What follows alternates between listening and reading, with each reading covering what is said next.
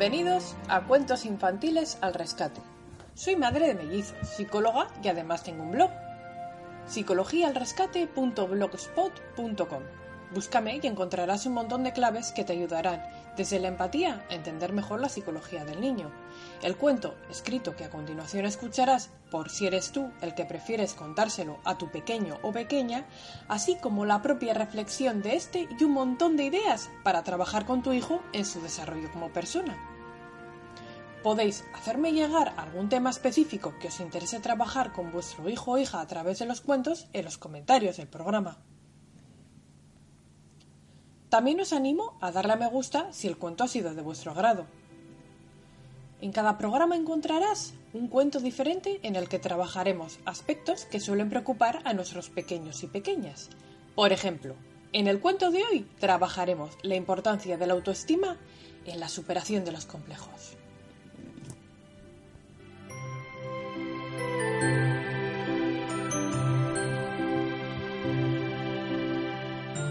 Comenzamos. Mirta y su espejo. Mirta era una niña de 8 años. En casa era la más pequeña y en su clase también, y no solo por edad. Mirta era una niña muy muy bajita y por esa razón no estaba contenta ni con sus habilidades ni con su físico. Ser bajita era lo que más odiaba en el mundo y no solo porque algunos niños del cole se burlaran de ella, cosa que nunca debéis hacer, sino porque para ella ir a clase de educación física era un suplicio. Nada de lo que la profesora de gimnasia les mandaba hacer se le daba bien. Por ejemplo, cuando tenía que saltar al potro, ella ni siquiera llegaba a posar las manos, ya que por su estatura no llegaba ni al lomo del aparato. Cuando tenía que dar vueltas por el patio, corriendo, ella siempre se quedaba la última, pues al tener las piernas más cortas tenía que dar más zancadas para llegar a correr igual que de rápido que el resto. Esto a Mirta le entristecía y por esa razón pensaba que era peor que los demás y que nunca conseguiría nada en la vida. Cuando la pequeña explicaba cómo se sentía a su familia, estos la animaban y la decían que no se preocupara, que pronto crecería y tendría la misma estatura que los demás. Pero el tiempo pasaba y Mirta, a pesar de crecer, siempre era la más bajita de los niños de su edad. Un día su abuela, que la entendía muy bien, mandó instalar un espejo de cuerpo entero en su habitación. La abuela le dijo que era un regalo y que mirándose en él podría descubrir la mejor versión de sí misma. A Mirta no le gustó demasiado la idea. Como no estaba a gusto con su físico, que según ella le limitaba a la hora de hacer un montón de cosas, siempre evitaba mirarse en los espejos para no acordarse de lo pequeñita que era. Un día, que la niña se encontraba leyendo en su habitación, comenzó a oír que alguien le silbaba desde el otro lado del espejo. Por curiosidad se asomó pero cuando de nuevo se vio a sí misma, dio la espalda a su propio reflejo por no mirarse. Desde el espejo volvió a salir el mismo sonido. Intrigada, se volvió a mirar a ella misma en el espejo. Pero algo distinto había en su mirada y en su expresión.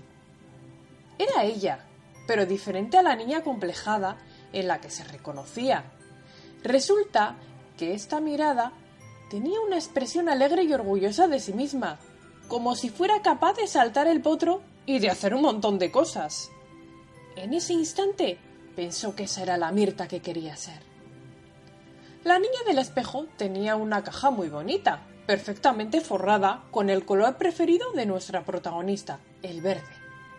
La misteriosa caja, que ella misma se ofreció desde el otro lado del espejo, atravesó el cristal sin dificultad y de este modo la niña, más sorprendida que nunca, la sostuvo en sus manos. ¿Cómo era posible?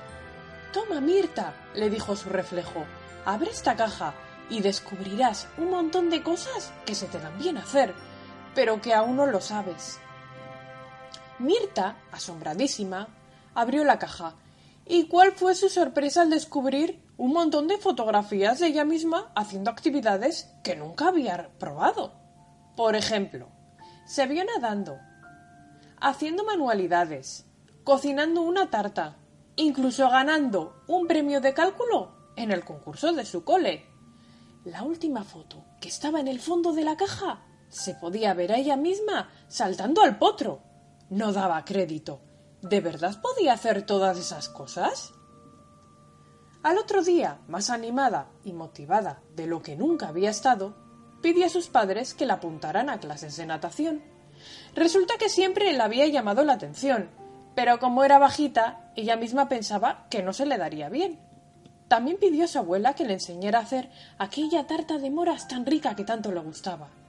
Y en su cumpleaños fue ella misma la que hizo para toda su familia. También se presentó al concurso de cálculo de su cole y ganó el primer premio, tal y como aparecía en la foto. Y un día, después de mucho, mucho esfuerzo, logró saltar el potro.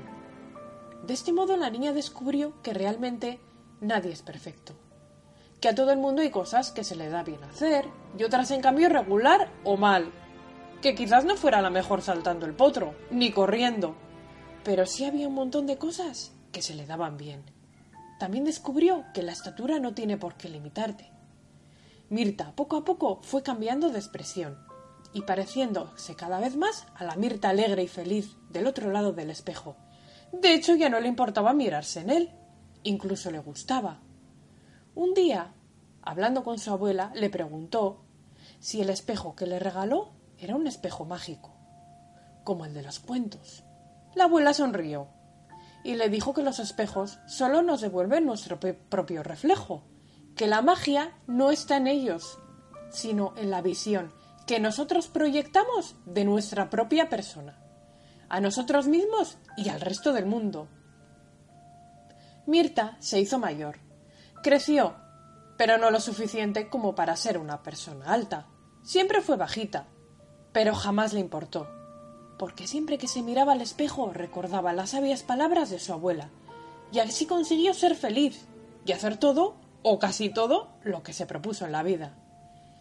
Espero que este cuento os ayude a entender que muchas veces somos nosotros mismos los que nos limitamos y pensamos que no somos capaces de hacer un montón de cosas que realmente se nos dan bien hacer. Solo tenemos que mirar en nuestro espejo interior y encontrar la mejor versión de nosotros mismos. Hasta otro cuento amigos.